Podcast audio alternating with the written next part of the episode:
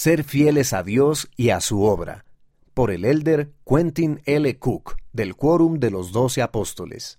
Uno de los ejemplos más convincentes en las Escrituras sobre las preocupaciones acerca de procurar un testimonio de la obra de Dios y de Jesucristo se describe en los consejos de Alma a sus tres hijos, Elamán, Shiblón y Coriantón. La primera preocupación de Alma era que cada uno tuviera un testimonio de Jesucristo y fuera fiel a Dios y a su obra. Shiblón era recto, como su hermano Elamán, el consejo que quiero recalcar es el de Alma, capítulo 38, versículo 12, que en una parte dice, Procura refrenar todas tus pasiones para que estés lleno de amor. El cuerpo no es malo, es hermoso y esencial, pero algunas pasiones, si no se usan adecuadamente y si no se refrenan apropiadamente, pueden separarnos de Dios y su obra e impactar de manera adversa en nuestro testimonio.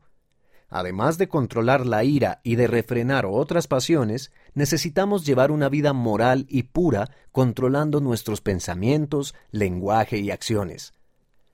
Debido a que Coriantón había incurrido en la inmoralidad, fue necesario que Alma le enseñara en cuanto al arrepentimiento. Así que el consejo preventivo de Alma es que se refrenen las pasiones, pero su consejo para quienes han transgredido es el arrepentimiento. Nadie puede regresar a Dios únicamente por medio de sus propias buenas obras. Todos necesitamos el beneficio del sacrificio del Salvador. Todos hemos pecado y es sólo mediante la expiación de Jesucristo que podemos obtener misericordia y vivir con Dios. Mira el discurso completo en conference.churchofjesuschrist.org.